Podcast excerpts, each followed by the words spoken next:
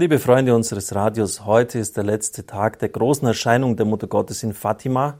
Und wie Sie vielleicht wissen, haben diese mit dem großen Sonnenwunder ihr Ende gefunden, das auch in etwa 10 Kilometer Entfernung noch gesehen werden konnte. Es kann also keine Massenhysterie der 70.000 gewesen sein, die sich damals in der Kova da Iria befanden.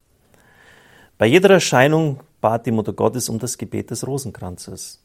Am 13. Mai beim Auftakt der Erscheinungen sagte sie, betet täglich den Rosenkranz, um den Frieden der Welt und das Ende des Krieges zu erlangen. Das Ende des Krieges zu erlangen, damals das Toben des Ersten Weltkrieges.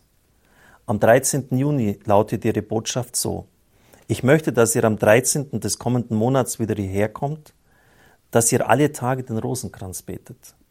Am 13. Juli kommt am 13. des kommenden Monats wieder hierher, damit ihr weiterhin jeden Tag den Rosenkranz zu Ehren unserer lieben Frau vom Rosenkranz betet und wieder die gleiche Botschaft, um den Frieden der Welt und das Ende des Krieges zu erlangen. Im August, ich will, dass ihr am 13. zu Kova da Iria kommt und dass ihr weiterhin täglich den Rosenkranz betet. Ich werde im letzten Monat ein Wunder wirken, damit alle glauben. Besonders eindringlich war die Botschaft der Mutter Gottes am 13. Oktober. Der Krieg wird dem Ende entgegengehen, die Soldaten werden heimkehren.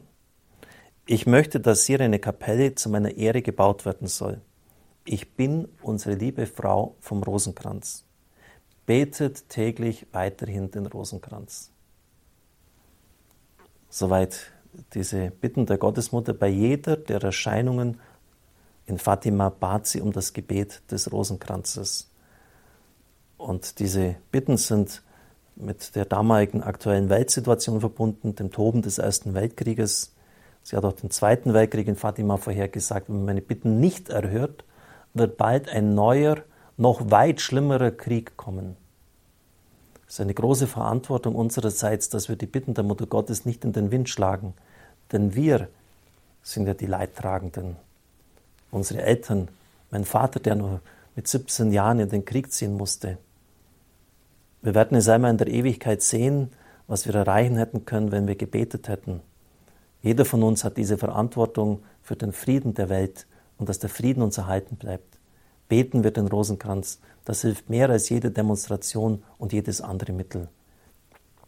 Betet, um den Frieden der Welt und das Ende des Krieges zu erlangen nehmen wir diese ernste Botschaft in unser Herz auf. Alles Gute.